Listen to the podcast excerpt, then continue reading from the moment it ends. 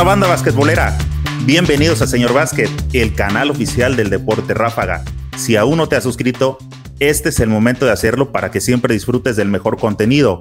Nuevamente estamos en otro episodio del podcast basquetbolero Tiempo Fuera, el podcast que nació con la idea de charlar de básquetbol en estos tiempos de pandemia. Quise aprovechar esta pausa obligatoria de la vida para dar voz a todos aquellos involucrados de una u otra forma con el deporte que tanto nos gusta. Es por eso que a través de este podcast intento realizar una charla de amigos, así como cuando vas a echar la reta y al terminar te pones a platicar de cualquier situación. Ramón, ¿cómo estás, amigo? Hola, buenas tardes, ¿cómo estás? Por aquí todo, todo bien. Quiero aprovechar antes de empezar para saludar a toda la gente que nos está oyendo, que nos está viendo y sobre todo mandar un fuerte abrazo a, a todo México con todo el cariño desde aquí, desde España, de mi parte, de mi familia, que esto pase lo antes posible. Oye, Ramón, ¿en qué parte, este, actualmente, en qué ciudad te encuentras? Estoy en Granada, estoy en Granada, es mi ciudad natal, donde viven pues, mis padres, mi familia, donde he pasado pues, prácticamente toda mi vida y donde he crecido. Así que estoy contento dentro de, del mal momento en el que vivimos pues, de poder estar aquí y sobre todo disfrutar de la familia y vigilar y estar con ellos, que es momento de estar unidos. Ramón, Ahorita que dijiste este, Granada, me vinieron varios recuerdos. Te quiero hacer una pregunta.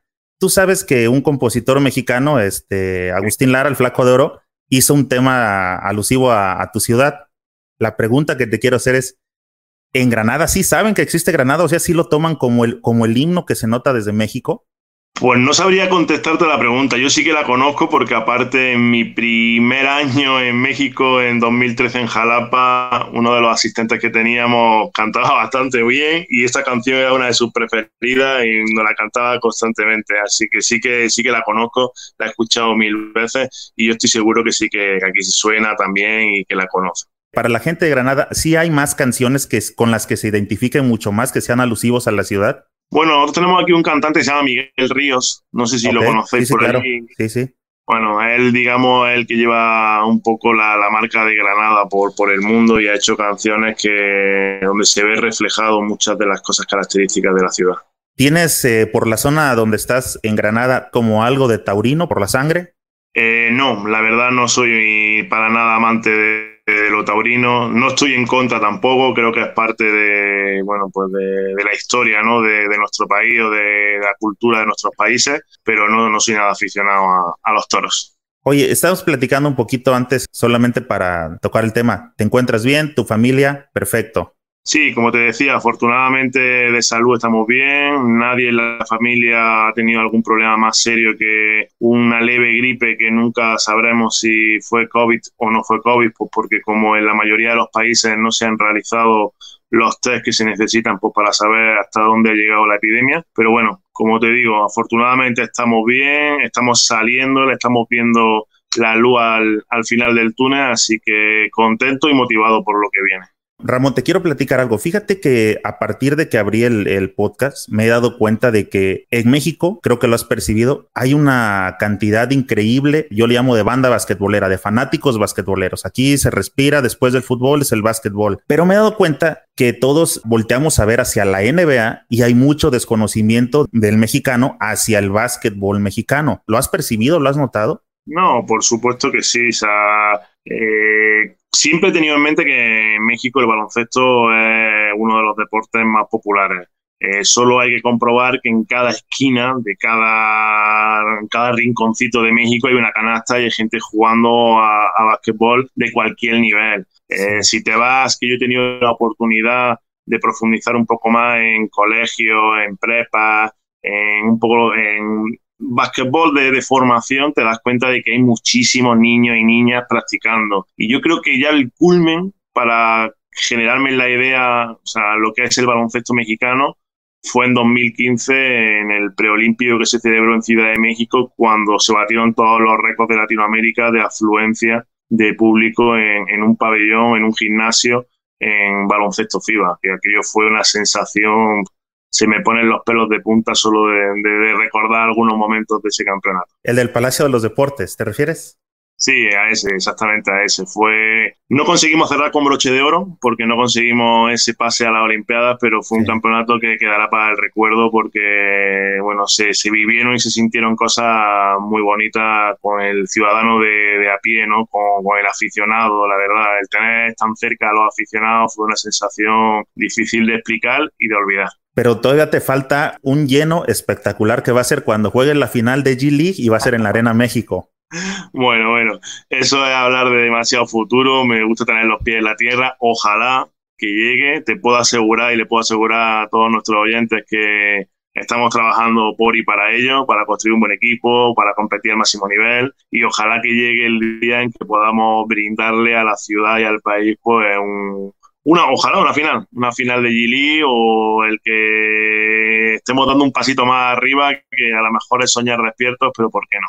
retomando este punto de que hay eh, infinidad de canchas en México, no sé qué tanto hayas lo que le llamamos acá este pueblear, que es salir precisamente a dar un tour por los pueblitos.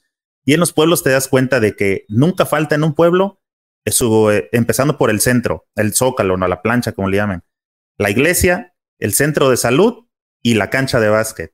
Pues sí que es verdad, o sea, no puedo decir que haya estado en muchísimos pueblos, pero sí he tenido la oportunidad de, de ir a Chiapas, de ir a Oaxaca, que se siente aún más esa, cercanía ¿no? con el básquetbol callejero, por decirlo de alguna manera, con el básquet de, la calle, de cada, de cada rincón, como te decía antes. Y es muy bonito, es muy bonito porque el baloncesto no es solo baloncesto profesional. El baloncesto hay que medirlo desde todos los puntos y creo que el llevarlo a todas las partes, a cada rincón del país, es una misión que también tenemos por los que estamos ahora mismo arriba.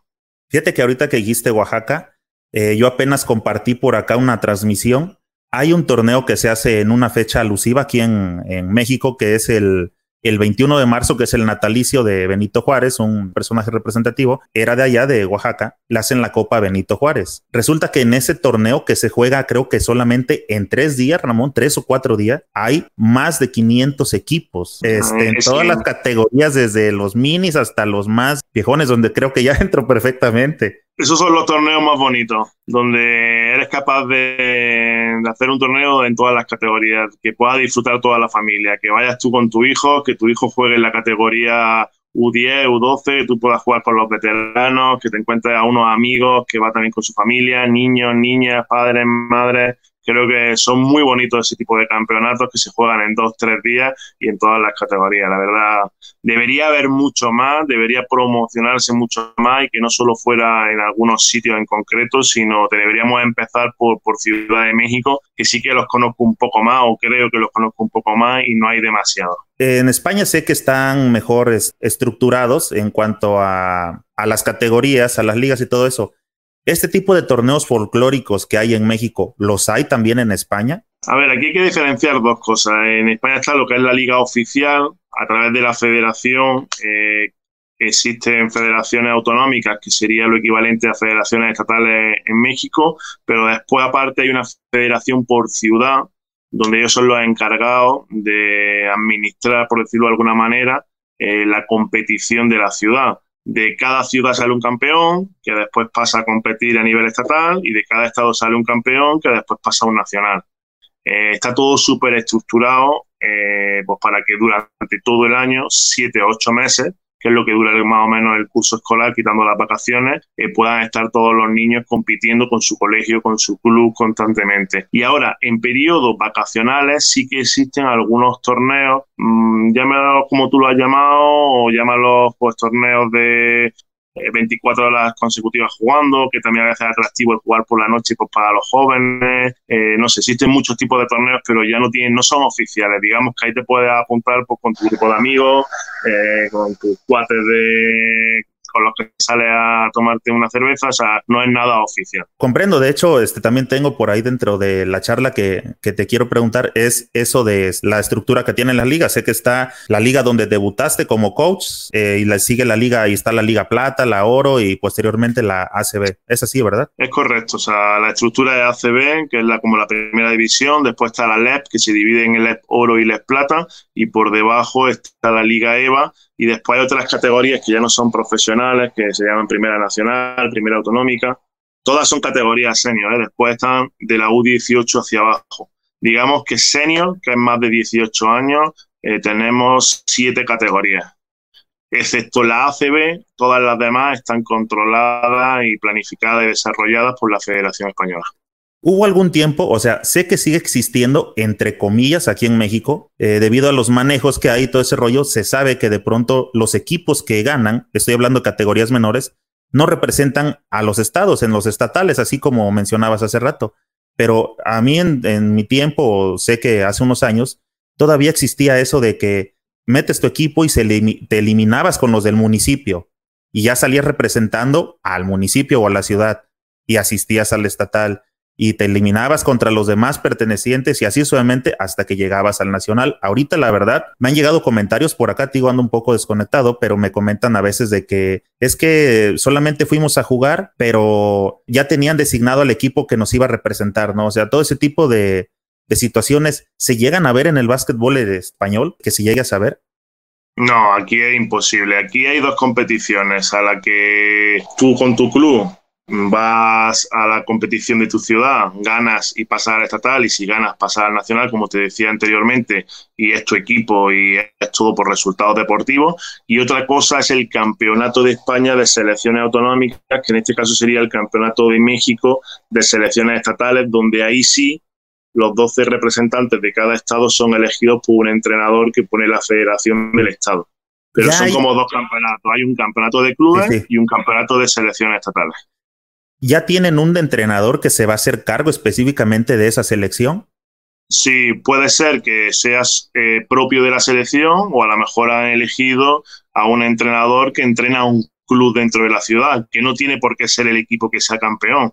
Eh, a veces sí, a veces no. Eso está estructurado y planificado mucho antes. Sí que es cierto que creo que en México el entrenador que queda campeón es el que después es seleccionador o algo así. Cuando estaba en la academia eh, que me tocó ver mucho baloncesto de formación, creo recordar que muchos de los estados era así. El equipo campeón creo que podía quedarse con cinco jugadores y reforzarse con jugadores de otro equipo, el entrenador, no sé.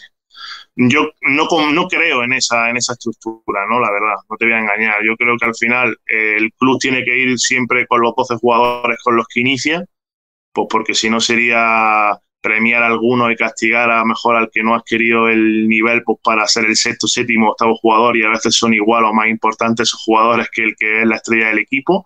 Y después una mm, cosa muy importante es, eh, o sea, tienen que ir los mejores cuando es una selección estatal. No, no, no basta con señalar de este sí, este no, por alguna razón u otra. O sea, el baloncesto tienen que jugar los mejores cuando se trata de selección. Llámese selección mexicana, llámese selección estatal o llámese selección de cualquier eh, forma. Tienen que ir los mejores jugadores y los que crea la federación, que es el mejor entrenador. De hecho, se me hace interesante tu punto porque yo hice un blog aquí cuando jugó acá en la primera ventana FIBA México contra Bahamas, que fueron a perder. Yo le dentro de mi blog, eh, un videoblog, yo le llamé que fueron a hacer el ridículo y que no fue la selección mexicana, que fue un representativo. Eso sería en otra situación porque no están los mejores, pero solamente van los jugadores a representar a como un selectivo, pero bueno, te dije que no te iba a poner en aprieto, Ramón. Al contrario, te quiero. No, no, no, te digo verdad, no me importa. O sea, yo creo que la selección mayor es otro tema. Eh, hay que valorar quién quiere jugar, quién no quiere jugar, quién puede porque sus clubes se lo permitan. Yo creo que ahí he entrado un poco más en detalle. Yo te decía lo anterior, sobre todo en formación, donde no hay ninguna maldad, donde todos los niños quieren ir, donde el ir debe ser un premio y representar al país. Se dice sencillo, pero como al, al paso del tiempo vamos perdiendo todas esas situaciones y nos vamos volviendo más egoístas, ¿verdad? Bueno, yo creo que cuando uno va madurando, cuando uno depende económicamente o laboralmente del baloncesto, cuando empieza a haber muchas circunstancias económicas y de intereses eh, que rodean al baloncesto, empiezan las complicaciones. Cuando tú eres niño y tienes 13 años, lo único que te importa es que te dejen salir de casa para coger el baloncito y jugar básquet. O sea, y te importa nada eh, lo que pasa alrededor. Tú eres feliz entrenando, jugando y representando el día que te toca el club al club, el día que te toca la selección a la selección. Te quiero hacer sentir en casa y por acá, mira, te voy a pasar un comentario. Dice Kenny Satarino Ochoa. Un fuerte abrazo, Ramón. Se te estima acá en tu casa, Culiacán. Un ejemplo y un gran entrenador. que cree en el talento mexicano. Qué grande, qué grande. Nada, mandar un abrazo a Kenny, por supuesto, a tu de Culiacán. La verdad que las veces que he estado allí me he sentido muy querido. Tengo grandes amigos. El primero y más conocido, pues bueno, pues sobre todo Peri, que, está en Capitanes, que de, de Culiacán, de, de allí de Sinaloa. Y la verdad que te digo, siempre que he estado allí me he sentido muy querido, muy bien tratado. Creo que como en todo México, la verdad pero Culiacán siempre me ha, demostrado el apoyo y el cariño. Por acá te va otro para que te sientas más chingón. Jonathan Mesa dice un fuerte abrazo, amigo Ramón. Un placer, como siempre, escuchar tus consejos. Bendiciones a la familia. Pues mira, hablando de Peri, aquí tenéis al gran, al gran Jonah. A su hermano, gran John. Juan Cunde, esperemos que un día el básquetbol nacional de México se una y poder tener una organización como la de países como España ya que talento tenemos, pero terminan emigrando a otros países los mejores jugadores por falta de torneos de calidad o malos manejos de selecciones. Saludos, Ramón. Bueno, yo creo que no hay que comparar el baloncesto mexicano con el de España. Yo creo que el baloncesto mexicano es el mexicano y, y eso no tiene por qué fijar. Una cosa es que tú agarres ideas del baloncesto español, agarres ideas del baloncesto estadounidense y después intentes aplicarla eh, en el baloncesto mexicano o en la planificación de las ligas o de las selecciones mexicanas. Pero no creo que sea bueno comparar, pues si no al final terminas como siendo negativo por lo que tienes. Yo creo que hay que pensar en positivo, siempre me ha ido bien pensando en positivo y cómo construir hacia, hacia adelante. Y esa creo que tiene que ser la mentalidad. ¿Qué, ¿Qué extrañamos? ¿Que los jugadores se vayan? Pues vamos a intentar generar que nuestra liga, que la Liga Nacional, que la Liga AVE sea de un nivel superior pues, para que estos jugadores se queden. Y yo creo que, si conseguimos que, el jugador se quede o que se vaya, pero tenga sentimiento de querer regresar a jugar con la selección o de que esté ahí en los momentos en los que se necesita, yo creo que el baloncesto mexicano seguirá creciendo en la línea que tiene que seguir. Sí, claro, coincido. Eh, creo que es bueno voltear a ver qué hay en otras ligas para poder aprender ciertas cosas del modelo de negocio, formaciones de, este, categorías menores, etcétera, y hay que voltear a ver qué condiciones son las que ofrece el país para ver qué, se puede adaptar, ¿no? Eh, ya más adelante te quiero tocar algo específicamente de una franquicia de NBA en México y, voy a, eso. ¿Qué pienso? ¿Por qué sí? ¿Por qué no? De acuerdo a la infraestructura y a este, más situaciones que veo, por ejemplo, en México y lo, comparo ahorita con los modelos de copiar España y, Argentina, sobre todo la otra vez estuve por acá de invitado a Alex Reina, no sé si lo ubiques. Sí, por supuesto, Alejandro Reina, claro que sí. Está jugando este año en, la TNA Argentina. Y, ajá, y platicábamos, este, y se me hizo muy interesante. Yo me tuve que echar un clavo para documentarme acerca de cómo estaba funcionando la, Liga Argentina. Una de, las cosas que me sorprendió es que el club, precisamente el Olímpico de, de Alex, está por cumplir 100 años. y en México creo que solamente un equipo de fútbol anda sobre de, sobre de eso. O sea, si me entiendes? Y, te da una idea de cómo funcionan las cosas en un lado y en otro. Me parece que también leí un poco acerca de la Liga de España y me parece que no andan lejos. Creo que anda sobre 96, una cosa así, ¿no? Sí, yo creo que has dado en el clavo en una de las razones por las que no hay estabilidad en, México. O sea, los equipos, los proyectos eh, no son estables. O sea, entra alguien y se cambia, eh, equipos que se van, equipos que entran, o sea, no hay, nunca hay una estabilidad de todo para que todo se afiance. Jugadores, estructura, equipos, o sea, es que al final no es solo que haya buenos jugadores o que haya buenos entrenadores o que haya una buena federación o que haya una buena liga. Yo creo que para que haya un buen básquetbol, todo debe estar unido y tiene que ir de la mano una cosa con la otra. Y eso es lo que he intentado explicar mil veces en mil entrevistas, hasta que no seamos más humildes, cada uno en su parcela, y pongamos un poquito de nuestra parte para ir por el mismo camino, pues es difícil que se pueda redirigir el baloncesto. Tengo varios blogs por aquí que son por los que la gente ha seguido. Yo les he dicho que es la opinión solamente de un aficionado que no busca absolutamente nada más que su selección ande dando vergüenza en torneos internacionales, ¿no? Que vuelva esa etapa de 12 guerreros que, que tanto disfrutábamos, que sabías que lo veías en el mundial y sabías que se iban a pegar un tiro o se morían en la raya pero que no les iban a pasar por encima tan fácil, ya no hablemos de Bahamas. Dentro de esos videoblogs, yo he comentado aquí de que no solamente hay que lanzarse sobre la cabeza, en este caso la actual administración de Ademeva, yo les he dicho, saben que tenemos Ademevas locales y estatales, y todos como jugador de amateur, de acá de deporte este, cáscara, los conocemos. Yo les he dicho, acércate con él, pregúntale, oye, este, ¿qué está pasando arriba? ¿Cómo te podemos ayudar? Pero, este, o sea, también hay que empezar a trabajar desde abajo para que eso lleve hacia, hacia arriba, ¿no? Como los boxeadores, dice, pega abajo que la cabeza se cae sola. Sí, no, totalmente. Te digo, eh, hay que intentar sacar lo bueno de cada, de cada situación. Que no puedo aquí, pues me voy allí. No quiero decir nombres porque después la gente se, se siente ofendida, aunque sean ejemplos, ¿no? Pero te digo, la línea es poner cada quien su granito de arena y pensar más en el baloncesto en general que en mi institución personal. creo que ese es el camino y no creo en otra cosa. Y siempre que he estado en un proyecto, sea en federación, sea en CONADE, ahora en Capitanes y anteriormente cuando trabajaba en Granada, es lo que he intentado y la verdad normalmente me ha ido bien. Ya que regresaste a Granada, platícanos. Eh, sé por ahí, Ramón, que también en tus años mozos, no digo que todavía no, no estés en ellos, pero ¿qué clase de pivot eras? ¿Técnico, tipo este, Olajuwon? Eras un acá más leñador. Te lo voy a definir bien, malo. era malo. No sé si era, si era técnico, si era táctico, si era leñador, pero era malo. no. ¿Te, ibas por cinco faltas?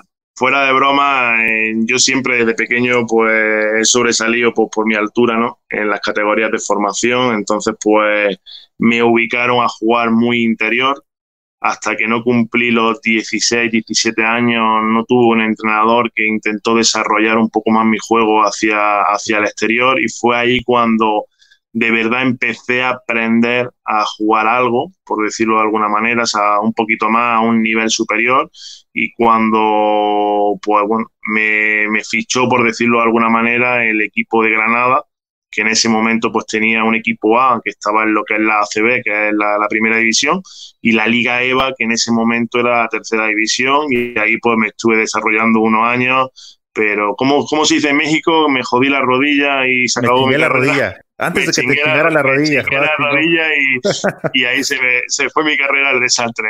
no, no ahí hubo un, un antes después en, mi carrera y decidí que, que, no iba a ser jugador profesional, que no me iba a dedicar a jugar al básquet y entonces pues me dediqué a estudiar.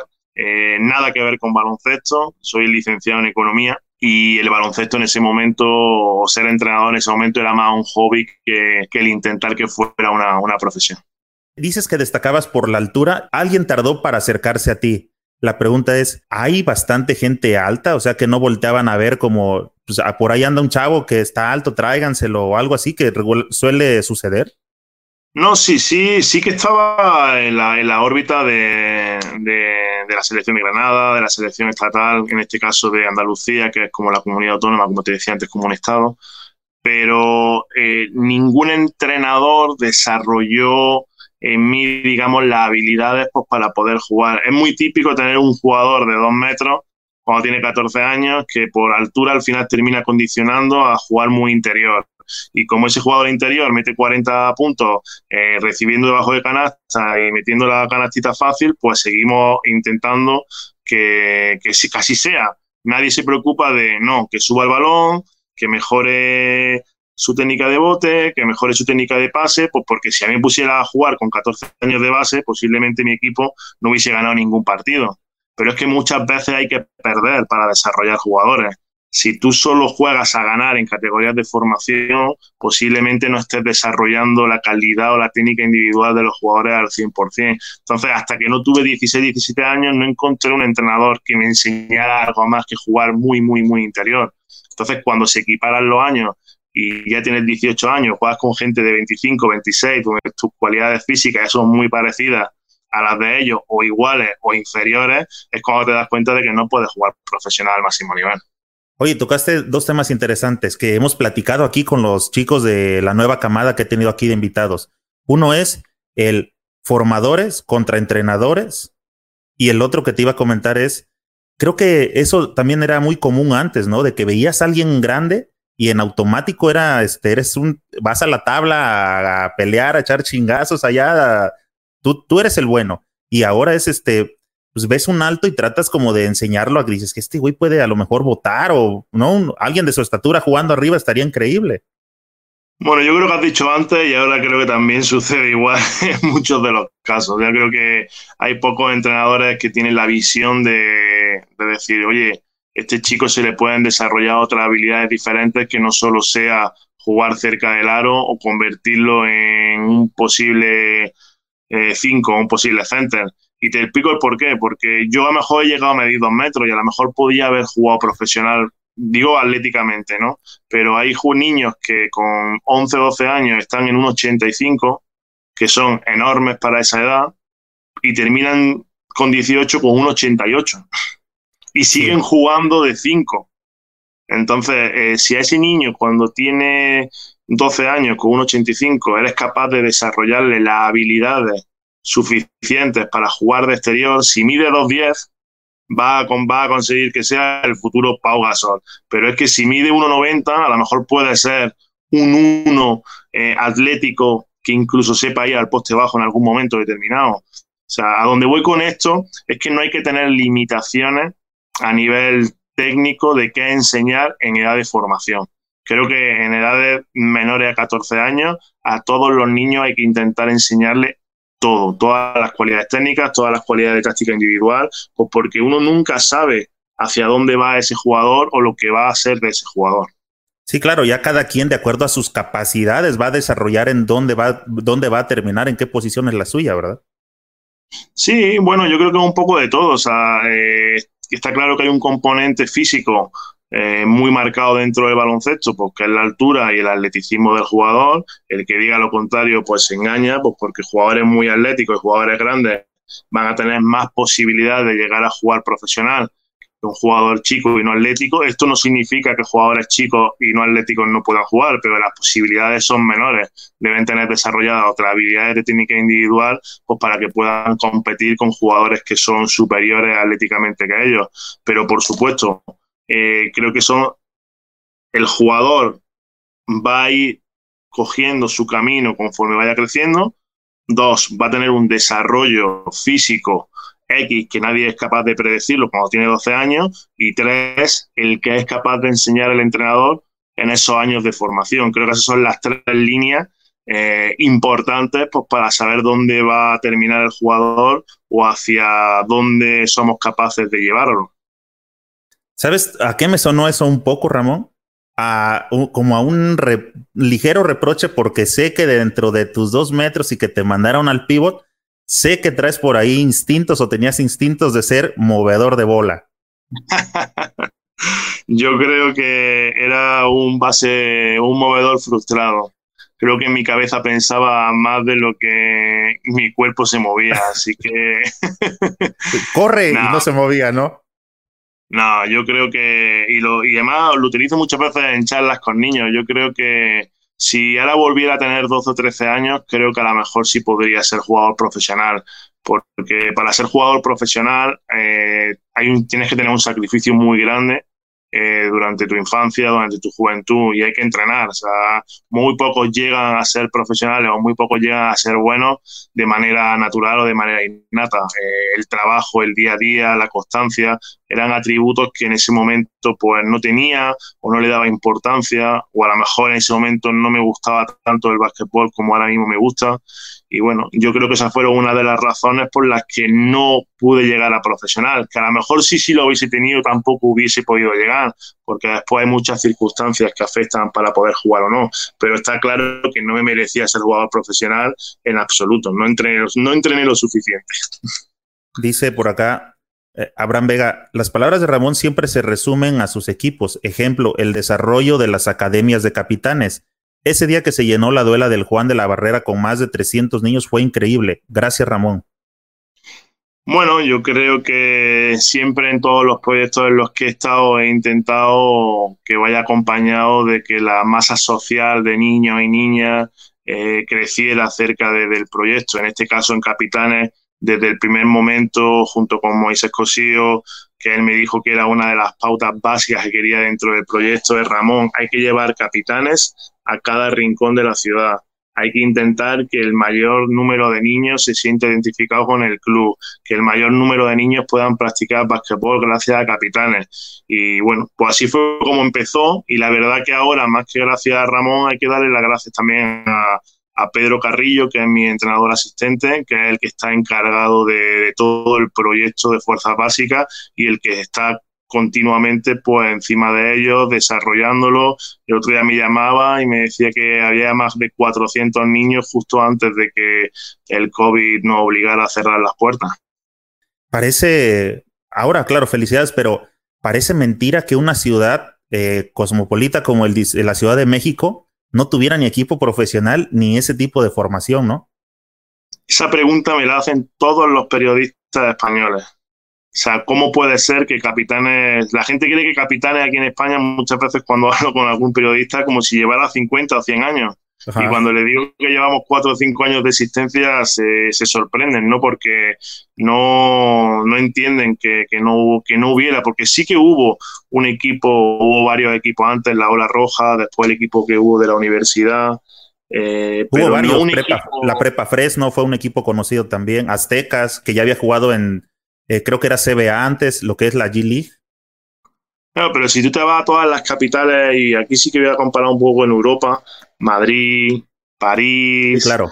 Eh, Roma, no solo capitales, ciudades grandes, Barcelona, Valencia, Milán, son, todos tienen un referente en fútbol, en básquetbol, en voleibol, en handball. O sea, hay referentes de las ciudades y la verdad que sí que sorprende que Ciudad de México no tuviera un equipo de básquetbol del nivel que lo tiene ahora. Oye, a mí me sorprende que la pregunta te la hagan los españoles y no los medios mexicanos. O sea, ¿es que acaso no se han dado cuenta o nunca se dieron cuenta? Bueno, no sé, yo creo que allí conocéis más la historia de vuestro propio baloncesto y no sorprende tanto. ok, está bien, Ramón, tú tranquilo, compadre. Aquí yo me encargo de decir las malas palabras. Oye, llegas, tengo entendido que en el 2013 eh, para participar en un COCABA, ¿verdad?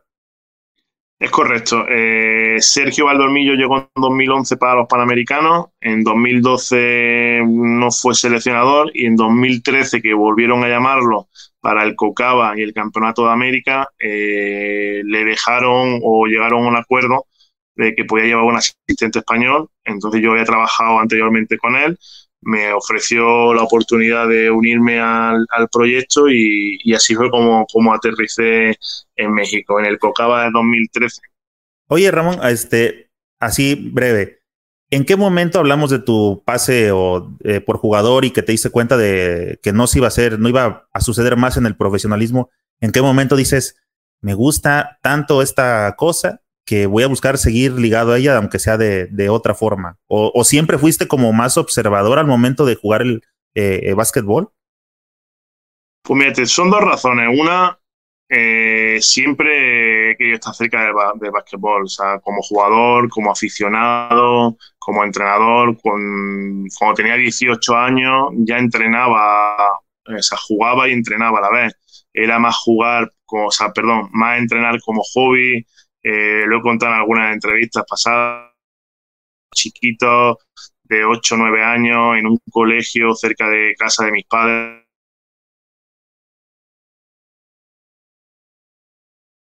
estamos teniendo algunas pequeñas fallas técnicas por aquí. Ramón, no sé si eh, nos sigue escuchando todavía. Eh, de todos modos, muchas gracias a todos por permanecer conectados. Yo creo que ahorita Ramón regresa. Está recargando el, el Wi-Fi, como decimos acá. Este, Ramón, te este, congeló tu imagen un, segundo. Perdón, perdón, se ha tenido que haber algún problema con el Wi-Fi o con la señal de teléfono. Sí, este, me estaba disculpando por eh. aquí con los amigos de que la transmisión, amigos, la estamos haciendo de, de México hasta España, específicamente en la ciudad de Granada, ¿verdad, Ramón? Así es, aquí estamos en Granada. Ok, te escuchamos perfectamente, amigo, otra vez. Eh, no sé hasta dónde me había escuchado, me quedé en que cuando tenía 18 años, aparte de, jugar, entrenaba a un equipo de niños Justo ahí. Bueno, pues yo creo que, que, esa pasión de, de, querer entrenar siempre ha estado ahí y también he de reconocer que era una manera, pues, de cuando eres joven intentar buscarte ese salario pues para tener tus pequeños gastos. Iba a clases por la mañana, entrenaba un equipito a primera hora de la tarde, a las 4 o 5 de la tarde, y después entrenábamos por la noche. Yo creo que esa era un día de, de la vida de Ramón desde los 18 a los 22. Es cierto que cuando dejo de jugar a los 22 años, eh, ya entreno en el club más importante que hay en Granada, que a día de hoy se llama Fundación CB Granada, que juega en segunda división. Y, y ahí en ese momento Sergio es el entrenador, Sergio Valdomillo es el entrenador del primer equipo. Y él que me conocía pues de haber sido jugador, de, de estar ahí en el club, eh, empezó a fijarse en mí, me dijo que veía cualidades pues, para ser entrenador, que por qué no le echaba una mano en análisis de estadísticos de jugadores de los equipos rivales contra los que jugaba y fue un poco el que me inició en, en esto de intentar tomarme un poquito más en serio el baloncesto y a partir de ahí, pues bueno, yo creo que, que fue un poco todo ligado. Empecé a sacarme los cursos de, de, entrenador que se exige en España para poder ser entrenador. No sé si lo sabéis, pero aquí hay tres niveles de formación sí. académica. Sin ellos no puedes entrenar. Con el primer nivel, pues puedes entrenar de niños desde 5 años a 18. Con el de segundo nivel, puedes entrenar todas las ligas senior que son semiprofesionales, como yo cuando jugué en Liga EVA. Y con el nivel 3, que es el título superior, puedes entrenar en LEP, y en ACB. Y en ACB. De ahí hacia arriba, hasta donde, ah, como decimos en México, hasta donde tope. Correcto. Oye, ahorita que mencionabas eso de Sergio estuvo en Panamericanos y en, y en 2012 ya no, y en 2013 sí. Qué romance el de Sergio con México, ¿no? Es como acá en México decimos de este, como cuando andas con la ex, o sea, entre que la quieres, cortas y regresas, este, ese es amor del bueno, el de Sergio con México, ¿no? Bueno, Sergio solo tiene palabras buenas y de agradecimiento para México. Eh, él también vive en Granada y tengo la, suerte de, de, poder compartir con él pues muy buenos momentos aquí de, de pláticas pues, como las que estamos teniendo ahora mismo, ¿no? Hablando un poco de baloncesto y siempre que sale México le, le sale una sonrisa en la cara. Él está muy, agradecido al baloncesto mexicano y más que una relación de, de, de, cortar, yo creo que han sido un poco las trabas ¿no? que, que en su momento pues mucha gente le puso cuando creo y me atrevo a decir que ha sido, si no el mejor, uno de los mejores entrenadores que ha tenido el baloncesto mexicano. Sin duda, amigo tío. Hay cosas que son inevitables, ¿no? Dicen que el amor y el dinero no se pueden ocultar. Y creo que de parte de la afición basquetbolera, de la banda basquetbolera en México, hacia Sergio, hay específicamente amor, hay agradecimiento por esa etapa donde otra vez hizo soñar a la banda. Insisto, de que tenías un representativo digno, una selección digna que por lo menos te gustaba ir a ver. Caso ese fue el, el del lleno que, que mencionabas, ¿no? O sea, el poder de convocatoria que llegó a tener. Sí, yo creo que ahí fueron varios factores. Está claro que Sergio fue uno muy importante, pero siempre se lo va a escuchar decir a él y por supuesto a mí, aquí el crédito principal lo tienen los jugadores. O sea, creo que México en esos momentos tenía una generación dorada de jugadores y, el esfuerzo fue de ellos. O sea, el esfuerzo eh, de verano pues entero entrenando en el cenar cuando muchos otros estaban de vacaciones o cuando otras selecciones estaban de vacaciones y nosotros nos tirábamos pues dos o tres meses encerrados allí, eh, pues bueno, intentando ser mejores y creo que, que, el resultado se dio. Entonces yo creo que el crédito primero hay que darse a los jugadores y por supuesto pues a Sergio y a todos los que le rodeábamos pues para intentar que el trabajo fuera lo más ameno posible y de mayor calidad. Oye, incluido el que dirigió dos partidos cuando expulsaron a Sergio. bueno, la verdad que desgraciadamente he tenido que dirigir a la selección cuando Sergio era el primer entrenador, en alguna vez que lo han tenido lo han expulsado por alguna decisión arbitral. Yo creo que lo importante no es eso, sino estaba tan bien eh, hecho el equipo, tan construido táctica y técnicamente, que era muy fácil dirigir. O sea, prácticamente el equipo andaba solo, como se dice muchas veces cuando, cuando el entrenamiento es bueno. Así que fue un mero trámite que la verdad salió siempre bien, pues las veces que he tenido que dirigir eh, he tenido la suerte de, de tener buenos resultados, así que todo perfecto. Oye, Ramón, por aquí alguien necesita de tu consejo, dice Leobardo Lozano. Hola, Ramón, saludos desde la Ciudad de México. ¿Qué libros nos recomiendas para empezar mi formación como entrenador? Tengo 20 años y en un futuro me gustaría ser entrenador. Mucha salud y te esperamos por acá. Pues mira, no, no sabría decirte allí. Yo lo que le recomendaría es que escribiera un email a la página de FIBA eh, preguntando cómo puede hacer el título, cómo puede acceder al título de, entrenador de nivel 1.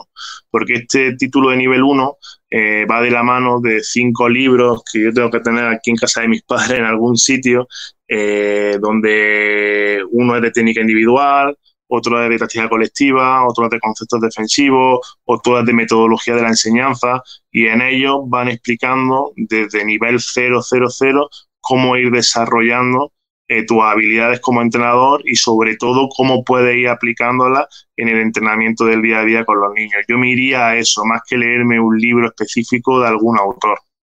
¿Tú tienes alguno eh, fuera de lo que maneja FIBA como para certificación, ¿tú tienes alguno en lo personal que te haya marcado, que te haya ayudado en este proceso de, tener más claro que querías este, estar al frente de, un equipo? Eh, bueno, me he leído libros, pero no son de, o sea, como tal de baloncesto, de fundamentos, son más de, pues bueno, el típico de once anillos. Ahora me estoy leyendo, por ejemplo, uno muy interesante de estadística avanzada aplicada al baloncesto que en inglés hay uno que es muy bueno, se llama Basketball on Paper, y en español hay otro que se llama El Sofá Verde, que prácticamente cuentan lo mismo.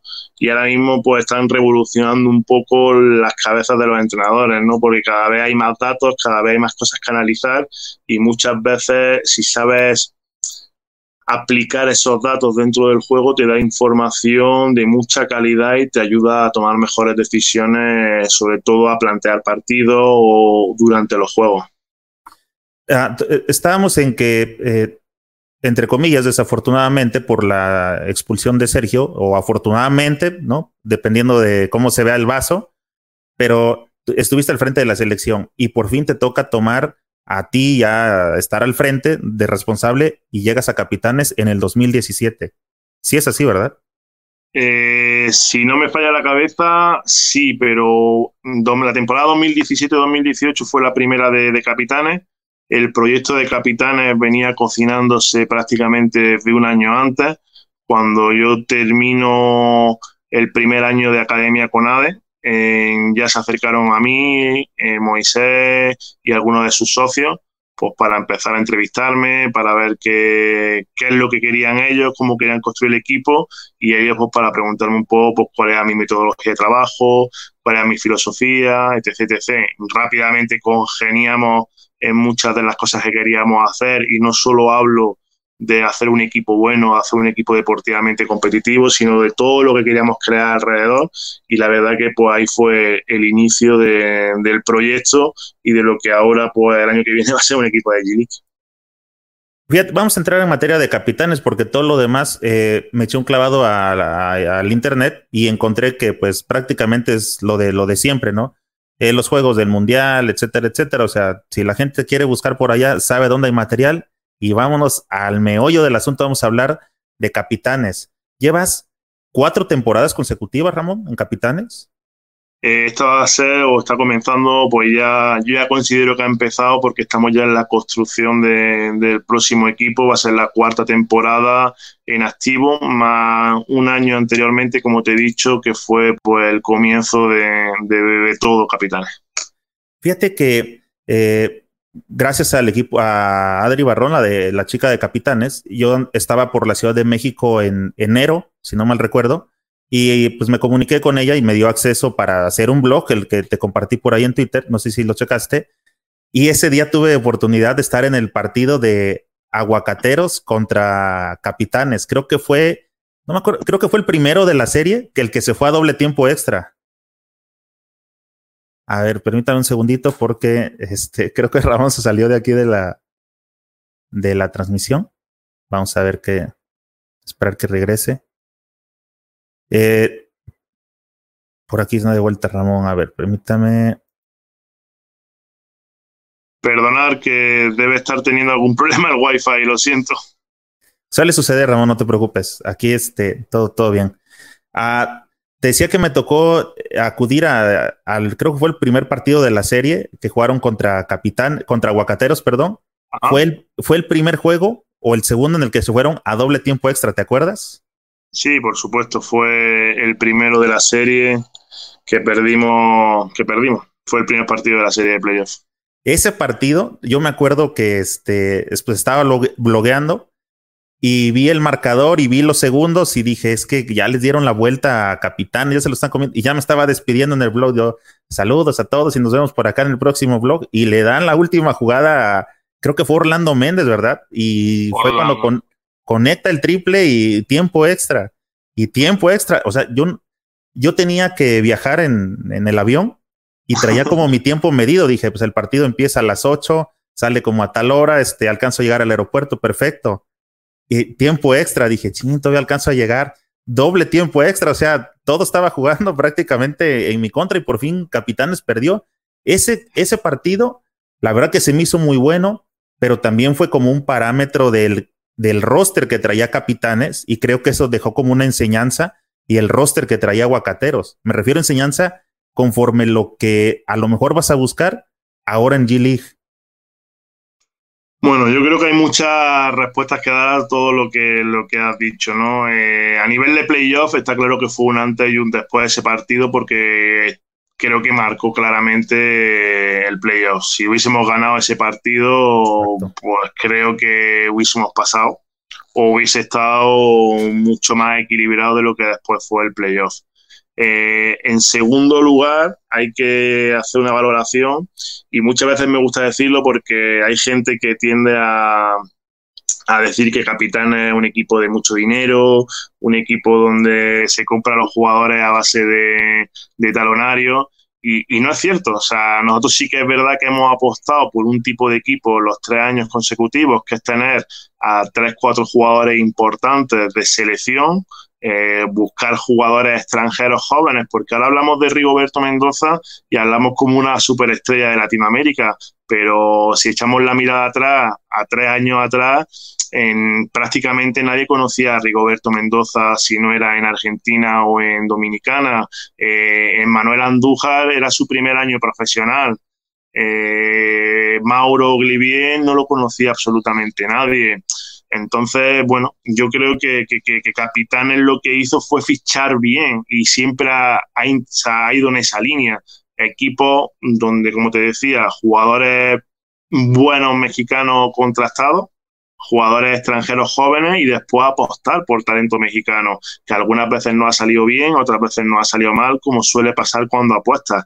Entonces creo que eso es una respuesta importante que, me gusta dar y hacer ti en ella porque te digo, muchas veces la gente eh, no es consciente ¿no? de dónde está Capitanes. Capitanes tuvo la, la, suerte o la fortuna o el trabajo de hacerlo muy bien el primer año y ya se apuntaba a Capitanes como que todos los años tenía que ser campeón, llegar a una final, tener el mejor equipo y, sí que lo hemos querido hacer pero dentro de las posibilidades que había. Y esto va muy en relación a lo que estábamos comentando al principio de, la plática.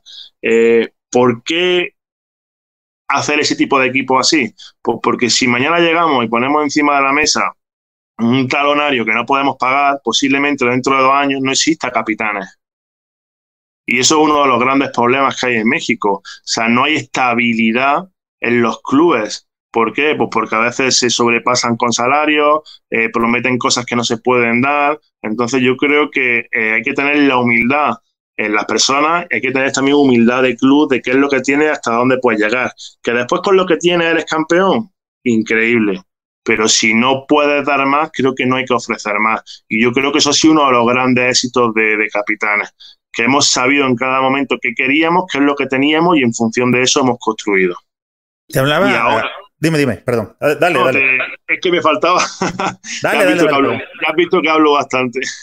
excelente, excelente. No, te decía que, como me preguntabas cómo construir hacia G-League, sí que tenemos claro que tenemos que dar una vuelta al equipo, una vuelta sobre todo de rejuvenecer el equipo, buscar ese talento físico que nos ha faltado pues tanto en este playoff como a lo mejor en las finales anteriores donde con tantos partidos, con tantos sobreesfuerzos no hemos conseguido llegar en nuestro mejor momento físico. Y esto no es pues porque no estemos preparados bien o mal, sino pues porque a lo mejor eh, al ser un equipo corto a nivel de roster, eh, al haber tantos partidos, y haber fichado a jugadores pues con una determinada edad, con unas determinadas características, pues se nos ha quedado un poco corto pues para ganar en ciertos momentos. Creo que eso es, pues, como tú bien has dicho, una cosa que tenemos que mejorar y que ya estamos pensando en cómo mejorarla de cara al año que viene. Sí, hace rato, eh, para todos los amigos que, que nos están, eh, no sé si sintonizando o están aquí en la plática con nosotros, amigos, Estamos a punto de llegar a 240 personas en la transmisión. Muchísimas gracias a todos los que estamos aquí. Qué bueno que siempre estén por acá siguiendo al señor Vázquez. Saben que tenemos invitados de lujo. Platicaba hace rato con Ramón, ahorita ya que entramos de, lleno a capitanes, porque hay muchas cosas que platicar sobre capitanes. Lo que ya pasó con la selección, pues ya está. Ahora hay algo importante que es capitanes y capitanes. Ahí me llama mucho la atención el proyecto porque yo no veo a Capitanes como solamente el equipo que va a representar a la Ciudad de México. Capitanes va a pasar a ser el equipo que representa al país y creo que si hacen un, un buen programa de marketing, creo que Capitanes va a ser el equipo que representa a todo Latinoamérica. ¿Qué piensa Ramón? Bueno, creo que lo acabas de definir perfectamente. Esa es la idea. Está claro que queremos representar a Capitanes y a la Ciudad de México porque así ha sido estos años pero queremos involucrar a México por completo y queremos ser el equipo de Latinoamérica en Estados Unidos, el equipo de latino que compita con el mejor baloncesto del mundo, que es el baloncesto de, estadounidense, y sobre todo demostrarle a Estados Unidos de que el nivel que hay en México y el nivel que hay en Latinoamérica es de, alto nivel, de máximo nivel, y que estamos preparados para competir con ellos. Hablábamos, perdón, hablábamos también de, de G-League este, de Big Data. Algo muy interesante este, para toda la banda basquetbolera que nos sigue. Big Data es el análisis que se viene haciendo últimamente a raíz de toda la información que se genera eh, en muchas situaciones, pero el deporte en específico está aceptando Big Data. Leía que más o menos para que se den una idea, un partido de fútbol arroja alrededor de 8 millones de datos sobre lo sucedido en el juego. Entonces ya hay especialistas que están analizando qué pasó más allá de lo que yo pude percibir y eso creo que es de bastante ayuda porque eh, hay vocaciones que uno se casa con una idea de, no es que yo creo que él está jugando bien por esto y por esto. Te vas al número y yo les he dicho que a mí me encanta el número porque el número es bien frío y te aterriza de lo que estés pensando, te dice, mira, puedes creer lo que sea, el número te está diciendo que está pasando esto y esto con él entonces ya tienes una perspectiva para un área de, este, de oportunidad que hay, que mejorar, ¿no, Ramón? 100%. Eh, creo que en la época en la que vivimos, eh, el Big Data o la estadística avanzada, como quiera llamarlo, es básica. Eh, no hay que volverse loco con ella, pues porque como tú acabas de decir, que te den 8 millones de números o 8 millones de, datos no es bueno para el entrenador porque te terminas volviendo medio loco, pero sí que es verdad que si tienes a alguien que filtre bien esa información, que sepa interpretarla, te puede dar uno o dos datos por partido o por semana o del equipo rival claves, pues para o hacer un planteamiento diferente, eh, o tomar una decisión en algún momento o incluso para planificar el trabajo de técnica individual de un jugador a medio o largo plazo. Te digo estos datos pues, porque son datos que nosotros estamos utilizando a día de hoy para construir el equipo, para planificar la pretemporada y para darnos cuenta de errores que hemos cometido durante la temporada, incluso en el playoff que acabas de mencionar anteriormente. Ramón, vamos a, este, a continuar con la plática. Me encanta eso porque la que la gente está actualizada. Pero mira qué maravilla es el Internet. Eh, por aquí tengo a, dos comentarios que están hablando sobre lo mismo y uno de ellos es este Carlitos. Eh, me da gusto verte por acá, amigo. Eh, Carlos Herrera, supongo que lo ubicas. Yo lo he leído en Twitter y este me parece que es este crítico, él escribe para NBA, eh, llego a leer sus artículos, me parece bien. Y entonces, ahora sí que viniendo de una fuente confiable, voy a meter este comentario. Dice Carlos Herrera, mientras ustedes están platicando, Astros de Jalisco presenta a Sergio Valdeomillos como entrenador. ¿Qué piensa Ramón? Que ya te la sabía. no, yo no sabía nada. Ah, oye, Ramón, déjame decirte que Astros de Jalisco, no recuerdo si fue como hace un mes más o menos, no recuerdo la verdad pero subió una foto jugándole al misterioso y dijo, andamos buscando y luego corrieron a, a Pachi Cruz, al entrenador y todo ese rollo. Y en, dentro de un blog yo dije, para mí estoy seguro que va a venir Valdeomillos. Es que no sé por qué la, la federación, no entiendo ese tipo de, de situaciones. ¿Por qué si tienes a alguien exitoso que te rescató después de 40 años, si está trabajando con tus fuerzas, si ya está haciendo bien la chamba?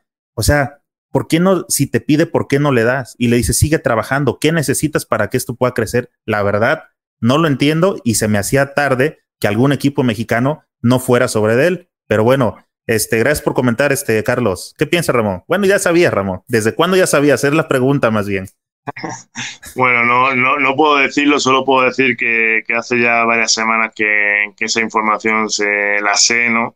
Eh, Sergio, por supuesto, que, hablamos, como te decía anteriormente, de, casi todo o de todo.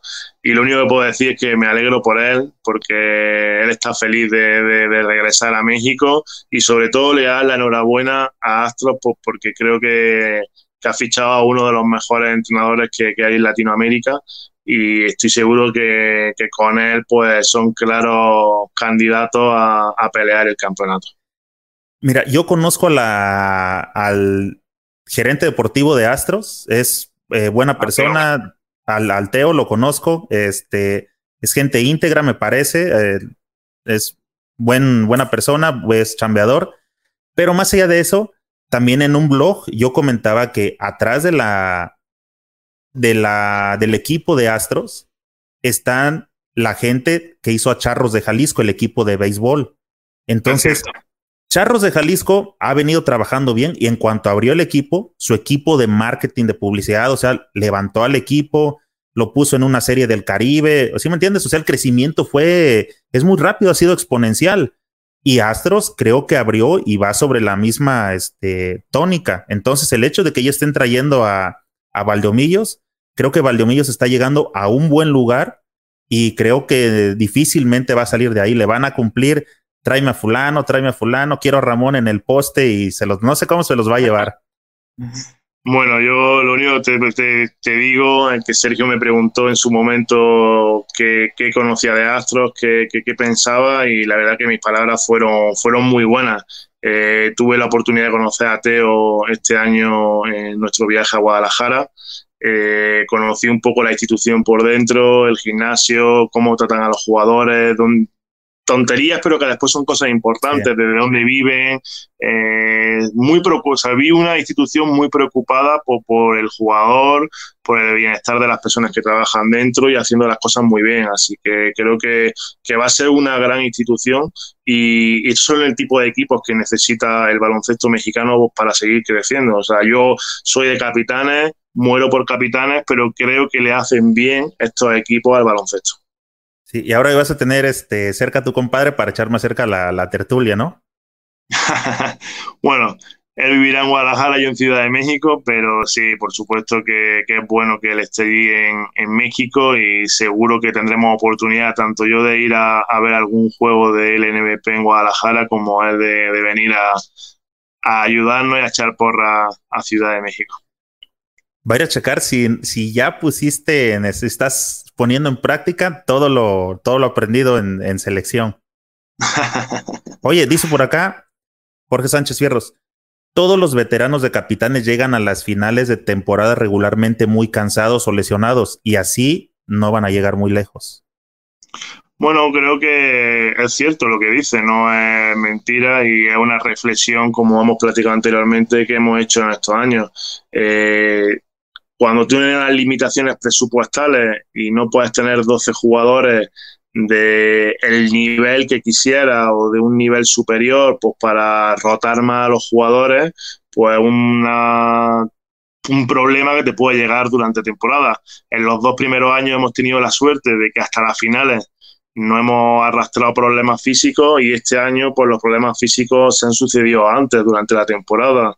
Eh, que es un hándicap negativo para el equipo por supuesto. O sea son los riesgos que corremos los entrenadores o los directores deportivos cuando construimos el equipo. Que tenemos que mejorarlo de cara al futuro pues por supuesto que sí. Y sobre todo hacia la liga donde vamos que es una liga pues más física y más atlética y donde necesitamos pues jugadores que, que, que tengan esas características Oye, hablando de ese tema, eh, Orlando, eh, el Peri, este, andan sobre 34 más o menos. 34, 35.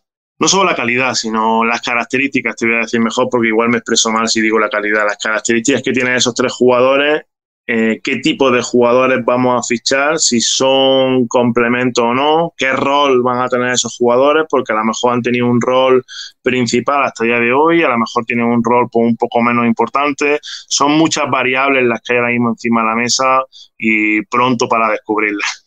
Capitanes, ¿debería tener una selección de Latinoamérica, Ramón? Bueno, es irreal o pensar que podemos tener una selección pues porque la G-League eh, tiene topados los salarios. Entonces no, no podemos fichar al jugador que nosotros queramos. No sé si la gente está informada de eso, pero los contratos de, de G-League, hay tres tipos de contratos, dos que están vinculados con el primer equipo, o sea, con el equipo de NBA, y un contrato que lo llaman regular, donde las cantidades no son muy grandes para lo que ganan algunos jugadores profesionales fuera de México o fuera de, de Estados Unidos. Entonces no puedes fichar a los jugadores que quieras, tienes que fichar a un jugador pues, con unas características eh, determinadas, porque sea joven, que tenga ilusión porque a lo mejor tiene algún llamado para jugar en NBA, eh, que todavía no piense como algún jugador veterano, a lo mejor en, oye, me quedan pocos años, tengo que pensar en mi familia, sino que piense más todavía en su desarrollo deportivo y en seguir creciendo deportivamente que a lo mejor en otra cosa.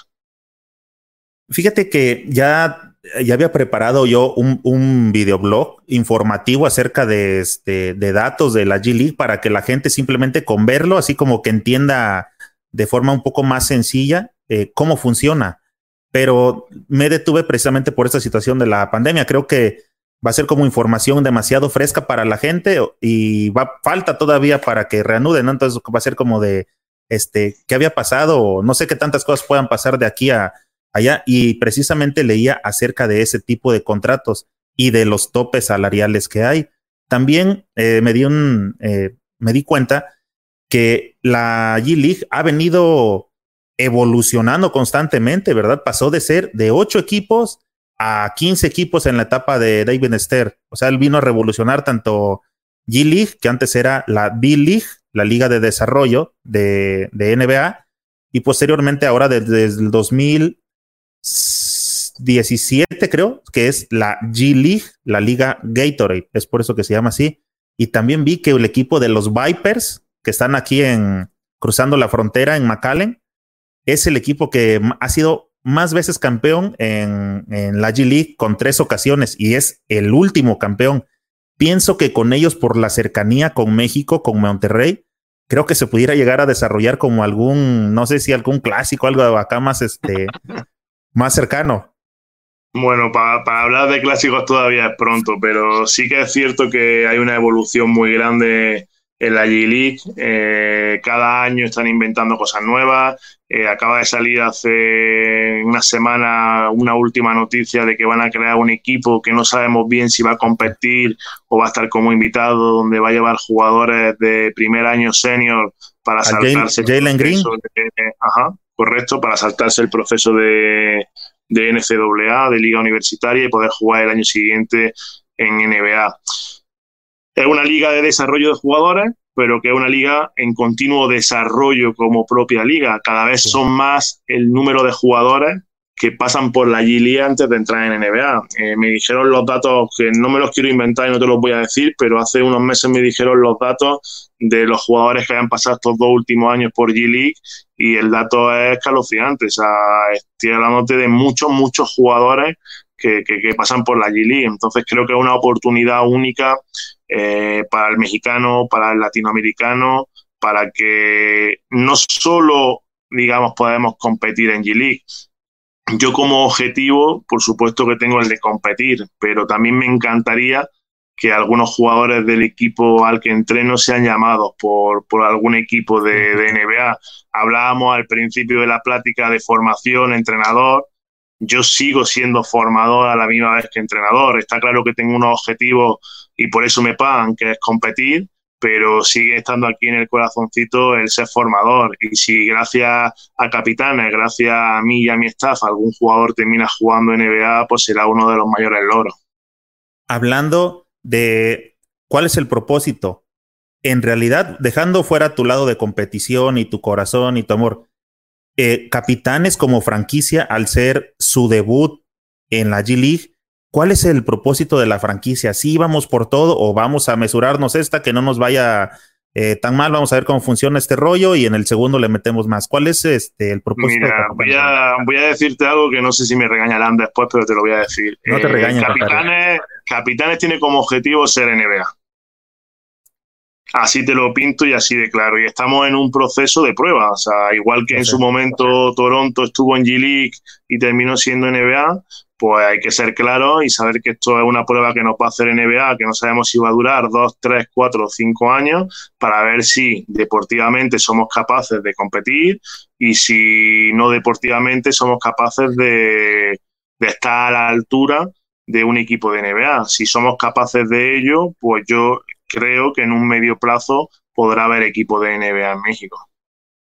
Eso me parece muy chingón. Mira, te quiero compartir un pensamiento. Eh, cuando anunciaron a capitanes para G League, me llegaron comentarios eh, aquí a los podcasts y en, un en vivo y me decía, sobre todo, se conecta aquí mucha gente también de Mexicali y me decían, oye, pero es que me parece injusto que siendo Soles el equipo más triunfador de la LNBP no hayan sido llamados ellos y todo esto.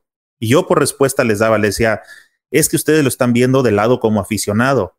Yo creo que realmente este, la NBA lo que está viendo es lo que platicamos hace rato, Ramón. No es posible que una ciudad cosmopolita donde hay este mayor ingreso per cápita, o sea, todas esas, esas variables que en realidad están jugando alrededor o en beneficio de este de capitanes. Eh, dime. No, no, te iba, te iba a responder que, que, esto no es un premio a lo bien o mal que lo hemos hecho deportivamente, o sea, ni muchísimo menos. Eh, aquí hay dos factores que creo que son claves. Uno, pues es geográfico, que Ciudad de México es la capital de un país de 125 millones de personas que hace frontera con Estados Unidos. Entonces, por cercanía y por ser la capital, pues somos candidatos a poder ser. Y otro por la gran gestión que ha hecho Moisés y su equipo de trabajo. Y aquí no hablo de nada deportivo, sino hablo de, otros puntos de vista de cómo han hecho crecer la imagen del club, de a, dónde hemos llegado, qué es lo que hemos construido realmente como club, como franquicia. Creo que ese es el éxito. Después podremos valorar si deportivamente hemos estado bien, mal o regular, pero creo que como club hemos estado excepcionalmente bien. Sí, decía, yo eh, comparto esas ideas. Por eso yo mencionaba a, yo le mencionaba a esta persona, a estas personas que me comentaban, yo le hacía ver que no era solamente eso, sino que había más variables alrededor de la toma de decisiones de por qué le dejaban la, eh, la franquicia a capitanes. Ahora, también dentro de esas variables, eh, cuando uno ve un partido de NBA, te das cuenta que toda la parte de abajo siempre está llena. Pocas veces las cámaras dirigen la, eh, la toma hacia arriba, ¿no? Entonces te hace entender que las arenas de, de, NBA siempre están llenas. Cuando se viene el partido de México, eh, conozco varias banda que desde ahora ya está ahorrando para los partidos de diciembre de, de NBA. Entonces, ese también no sé hasta dónde pueda ser un factor en contra, porque los costos de los boletos de NBA son eh, caros, la verdad, para el ingreso per cápita promedio del mexicano. Entonces, creo, y, es una invitación, no quiero decir que estoy en contra, simplemente me gusta ser realista, pero yo le quiero hacer una invitación a toda la banda que se encuentre en la Ciudad de México, que cuando ya el equipo de capitanes esté compitiendo en la liga, pues hagan lo necesario por apoyarlos, porque creo que esa va a ser otra condicionante para que más adelante la NBA pueda dar el palomazo de la gente si responde, porque de si no responde, mucho menos vamos a poder aspirar a llegar a un equipo de NBA.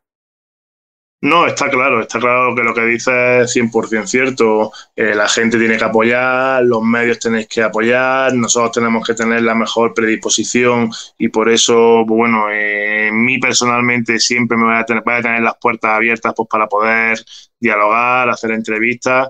Creo que tenemos que poner todo nuestro granito de arena si de verdad queremos cumplir el sueño de todos, que es ver eh, de cerca, de lejos, de la grada, eh, un equipo de, de, NBA en México. Creo que sería un sueño, no de Ramón Díaz ni de capitanes, creo que de todo México. Sí, también quiero este, comentarle aquí a toda la banda. Sé que hay muchos conocimientos acerca de la G-League. Yo me incluyo entre ellos y apenas ando este, metiéndome a fondo. Pero para que la gente se vaya más o menos familiarizando y ya que son seguidores de NBA, este, de G-League ha salido, por ejemplo, Pascal Siakam, la estrella ahorita de los Raptors, Rudy Gobert, el pívot del Jazz de Utah, Derrick White de las espuelas de San Antonio, Danny Green, el de los Lakers que ahorita ven jugando con LeBron, CJ McCollum, este, de los Blazers de Portland, y Lou Williams, un jugador que a mí en lo particular me gusta mucho de este de Clippers, juega junto con el, se ha llevado creo que dos veces el del sexto mejor hombre. ¿Por qué no le echamos un grito, Ramón, y los traemos para acá y acá le decimos que va a ser titular? Bueno, yo creo que acabas de decir algunos de los nombres. Como te decía anteriormente, cada vez hay más jugadores que pasan por la G-League antes de llegar a la NBA y no solo jugadores de rol dentro de la NBA, sino jugadores importantes. Y hay que mencionar pues, al más cercano que tenemos, que es Juan Toscano, que después de estar un año y medio en, en G-League, pues este año ha tenido la, la, la, suerte, la fortuna o el trabajo de, de, ganarse un sitio en la mejor liga del mundo. Así que, bueno, creo que, como te decía antes, una oportunidad. Nosotros ahora mismo centrados en jugadores mexicanos y latinos. O sea, los jugadores estadounidenses no decimos que no vamos a incorporar, pero nuestra idea a priori es intentar hacer un equipo de, de latino y que sea representativo, como has dicho tú anteriormente, de, bueno, pues de Latinoamérica en Estados Unidos si eres latino y eres atlético, esas van a ser las condiciones. Nada, no son las condiciones, ¿no? Te digo, hay mil variables y mil factores que estamos estudiando, pero está claro que sí que buscamos pues, un equipo con atlético, un equipo que, pueda demostrar en la cancha la filosofía que, que, tengo yo como entrenador, eh, unido pues del tipo de juego que se hace en G y está claro que, que esa cualidad pues es necesaria hace rato hablábamos de Rigo Mendoza. Este, a mí la verdad se me hace un jugadorazo el flaco, este, es atlético, es potente, se me hace, se me hace bueno, la verdad. Decías que no lo habían, no lo habían visto. ¿Quién lo checó? ¿Quién se lo fue a traer? Mira, eso tengo que decirte que he sido yo personalmente. Eh, yo me enamoré de su juego en 2015 en el Centro Vázquez que jugamos con México con, en Panamá. Eh, eh, Dominicana en ese centro básquet no llevó a su equipo, por decirlo de alguna manera, A o su equipo de estrella y fue gente joven. Ahí pude ver a Ángel Delgado por primera vez, a Gelby Solano, a Rigoberto Mendoza. Son jugadores relativamente jóvenes que ahora, después de cuatro años, pues son estrellas. Ángel Delgado el año pasado fue rookie de, de la G-League. Herbie Solano está jugando en Brasil en uno de los mejores equipos. Rigo está rompiendo a todas las ligas donde va la estadística. Bueno, son jugadores que hay que tener en el radar. Eh, súper interesante. ¿Cuántos jugadores tienes ahorita en el radar, como le dices? ¿20? Bueno, tenemos una lista de 60 jugadores que estamos estudiando muy minuciosamente. Perfecto. ¿Ya tienes a tu equipo integrado con el que vas a G-League? Eh, tengo parte del equipo integrado, estamos viendo cómo complementarlo pues, para sumar piezas, igual que hay que construir en la parte de jugadores, también tenemos que seguir mejorando en el staff. ¿En qué conferencia va Capitanes? Eh, si no me equivoco, en el grupo de Houston, eh, Dallas, Salt Lake City y... No, es más en Texas. O sea, es, es la conferencia de California y Texas, pero después están a la misma vez subdivididos por grupos.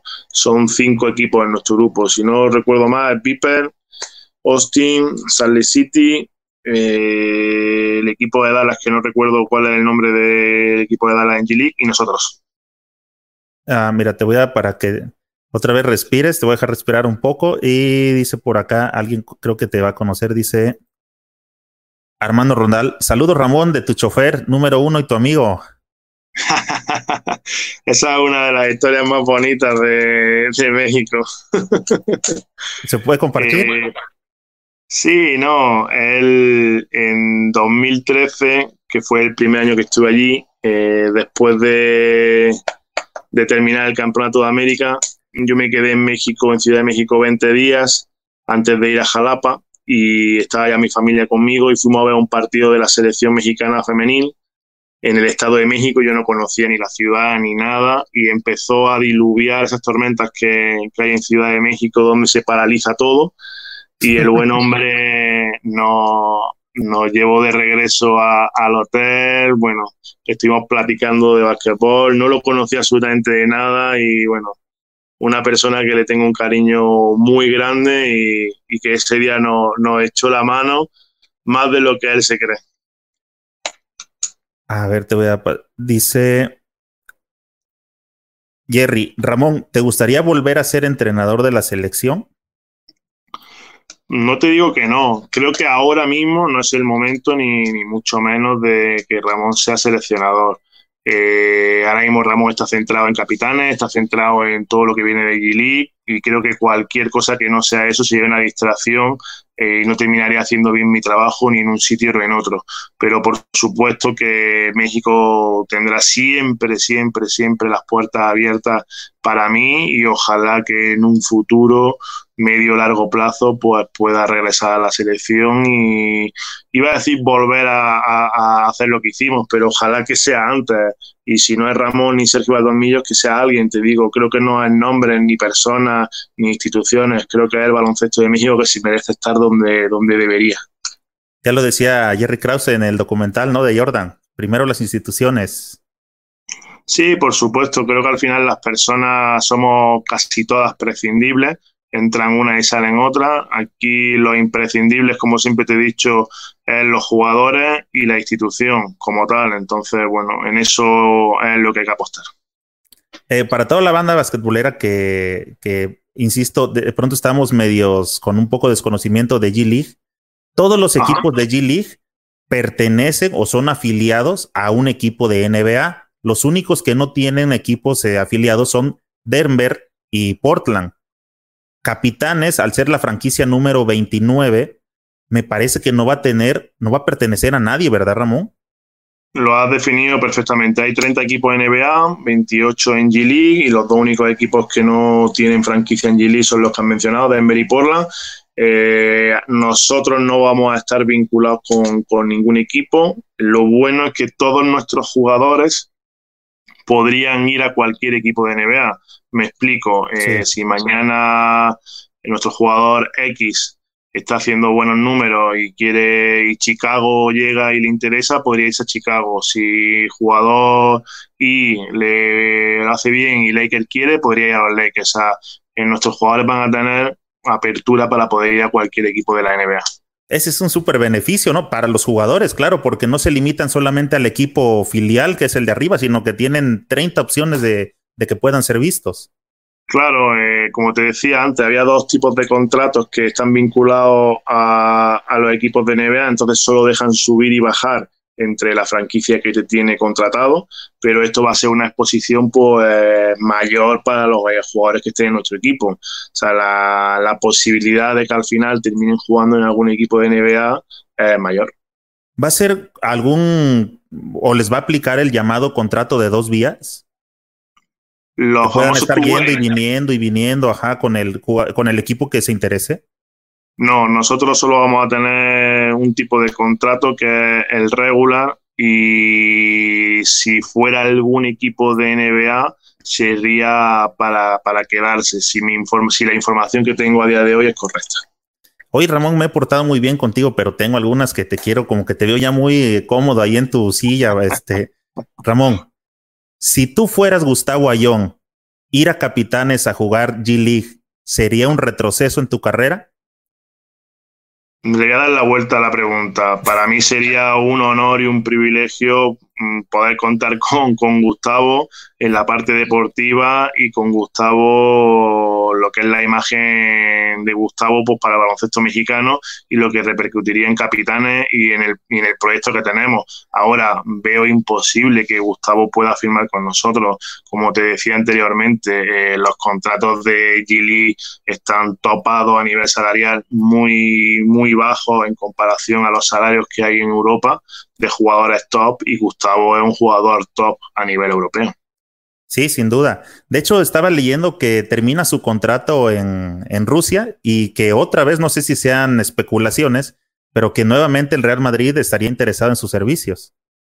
No sé exactamente si es cierto o no, pero no me extrañaría en absoluto. Pero no el Real Madrid, sino imagino que de los 15 o 20 grandes de Europa, la mitad de ellos lo querrán. O sea, Gustavo ha demostrado estos últimos 5, bueno, 5, 7, 8 años en Europa eh, la clase de jugador que es él y, bueno, y muy merecido. Oye, eh, Ramón, repatriar a Paquito Cruz, a Gutiérrez e incorporarlos a G-League en capitanes? ¿Suena? Está fuera de, de, contexto. Bueno, te digo, eh, vamos a intentar, dentro de las posibilidades salariales que nos deje la liga, poder traer a los jugadores más importantes, por decirlo de alguna manera, mexicanos. Me encantaría contar con Jorge, me encantaría contar con Paco, me encantaría encantar con, con Alex, eh, con Gustavo, que tú lo has mencionado, con Paul, hay muchísimos jugadores que están en el extranjero a un nivel muy alto que, que claro que serían bienvenidos en capitanes. Ahora habrá que ver si las posibilidades salariales que tiene la liga van acorde con, con las posibilidades o con los jugadores, que a veces es bastante complejo. Oye, profe, eh, no se te olvide darle una checadita por ahí a un jugador latino que en lo particular me gusta mucho, pero que no sé por qué no llega a la NBA. Ah, tal vez lo conozcas, creo que le dicen Facundo Campazo. ojalá, ¿no? Ojalá, ojalá pudiéramos nacionalizar los mexicanos. No, yo creo que, que, que, que Facu tiene la posibilidad de, ir a NBA sin duda. Se rumorea por ahí que, que Dallas está intentando ficharlo y hacer un equipo con ese carácter europeo y me pienso que sería un éxito, creo que, que, puede jugar perfectamente. Me acuerdo cuando lo vi en 2013 eh, en el Campeonato de América de Venezuela que ganamos y jugamos contra ellos dos veces, yo decía, ¿quién es el chaparrito este? ¿no? O sea, como que te sorprende físicamente al principio, pero no, no manches, o sea, cuando empezaba, cuando lo vi jugar me quedé fascinado, o sea, o sea, una locura de chico. O sea, juega a un nivel de básquetbol increíble y creo que ha hecho unas temporadas en Madrid espectaculares. Así que, bueno, creo que, que puede jugar perfectamente y contra todo lo que dice mucha gente que su físico puede ser un problema, solo le digo que Luca Doncic no fue número uno del draft porque hay gente que tenía dudas y bueno, creo que balón, o sea, que, ha, que ha callado a todo el mundo baloncestísticamente hablando. Creo que también NBA ha, ha en, empezado, o más bien continúa admirando al jugador europeo, ¿verdad? Antes les costaba más la apertura y ahora llega cada europeo que llega a ser pedazos la liga. Yo creo que hay un hándicap que muchas veces en Estados Unidos no se valora tanto, pero ellos le dan mucha importancia al jugador que viene suyo propio de NCAA, eh, o que en este caso, por ejemplo, como Green va a saltarse la, la liga universitaria para jugar en G-League. Eh, te pongo el ejemplo de Luca Doncic, que a lo mejor es el que más resalta ahora mismo. Eh, él con 16 años estaba compitiendo en la segunda mejor liga del mundo, que es la Euroliga, pero es que con 17 o 18 años fue MVP de la liga, o sea, es un jugador que ya estaba hecho. O sea, estaba para, para, para jugar con los mejores y, la gente a veces sigue siendo un poco reacia a apostar. Pero bueno, creo que con la demostración que están haciendo pues ese tipo de jugadores que tú mencionas, Porzingis, Donchi, eh, en su momento, o sea, todos los españoles que han ido a jugar, Jockey, o sea, que es que ya hay muchísimos jugadores europeos que Draghi, que está haciendo una temporada en Miami increíble, o sea, bueno, creo que son muchos los jugadores europeos que, que, han demostrado que pueden jugar en la NBA o que podemos jugar en la NBA perfectamente. El siguiente paso es demostrarles que el latino también. ¿El equipo de LNBP sería la cantera de capitanes? Bueno, no sabría decirte muy bien ahora eso. Sería una pregunta que debería hacérsela más la directiva. Eh, a mí todavía no me han confirmado qué va a pasar con la LNBP. Eh, me han dicho que me centre en Gili, en el proyecto. Estamos, como te decía, estudiando cómo vamos a construir el equipo y todavía no, no hay noticias de, Liga Nacional. Tú que tienes la fortuna de conocer ambos eh, básquetbol europeo y latino y ahora estás estudiando G-League, el Barcelona o el Real Madrid ganarían el, torneo de la G League con las plantillas que tienen actualmente? Sí, yo creo que sí, sin lugar a duda. Eh, yo creo que acabas de decir dos equipos que podrían pelear eh, con muchos equipos de NBA. O sea, yo creo que en G League sí que serían claros candidatos a, a ser campeones. Oye, ¿me pudieras decir ¿Cuál es tu cinco ideal de latinos para capitanes? Prefiero reservármelo y que lo podáis ver en los próximos meses. Te quería sacar algo por ahí de información, pero bueno, este Ramón, creo que pues, ya hicimos por aquí un buen tiempo de, de conversación, amigo.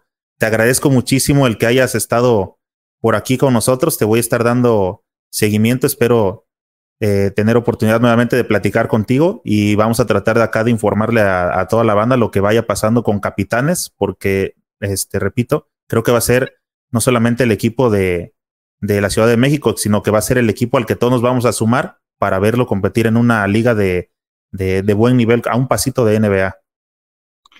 Pues nada, muchas gracias a ti y a todos los oyentes. La verdad que he estado aquí encantado esta horita y, cacho de platicar contigo de, de, y como te he dicho antes, las puertas siempre abiertas pues, para este tipo de pláticas constructivas y positivas y nada, mandaros un fuerte abrazo muy grande para todos, que tengamos paciencia, que vamos a salir adelante de este maldito COVID que está aquí y que el año que viene o la temporada que viene, mejor dicho, va a ser una temporada muy bonita y muy especial para el baloncesto mexicano.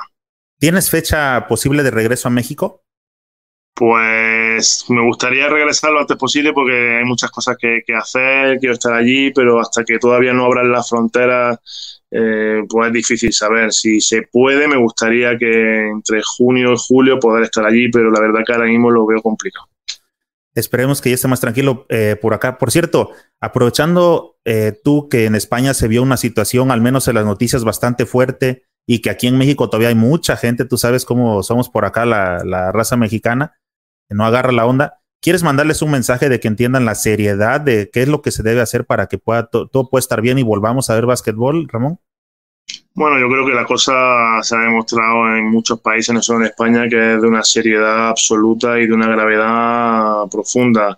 Eh, está claro que cada país es un mundo, hay que conocer también pues las características de, la sociedad, ¿no? Y sé que en México es complicado que todo que se le prohíba la salida a todo el mundo porque hay muchas personas que viven del día a día, pero está claro que tenemos que hacer un sobreesfuerzo eh, a nivel personal, a nivel familiar, de quedarnos en casa, de intentar cumplir las normas de higiene que se nos marcan, pues porque el virus está, el virus afecta a todo el mundo por igual y si no tenemos esas medidas no solo se va a retrasar el baloncesto, no solo la economía va a caer, sino que van a morir muchas personas eh, y bueno, creo que eso es, lo más importante, ¿no? Mirar por la salud de la población. Y vamos a retrasar nuestro ingreso para ir a ver básquetbol de capitanes. Eso también es cierto. Ramón, muchísimas gracias, amigo. Estamos en contacto. Te agradezco muchísimo la atención que tuviste para el canal. Un fuerte abrazo de corazón para todos. Gracias. Por favor, compartan la transmisión para que llegue a más gente. Saben que esa es la forma en que seguimos creciendo esta comunidad basquetbolera. Nos vemos pronto en alguna cancha.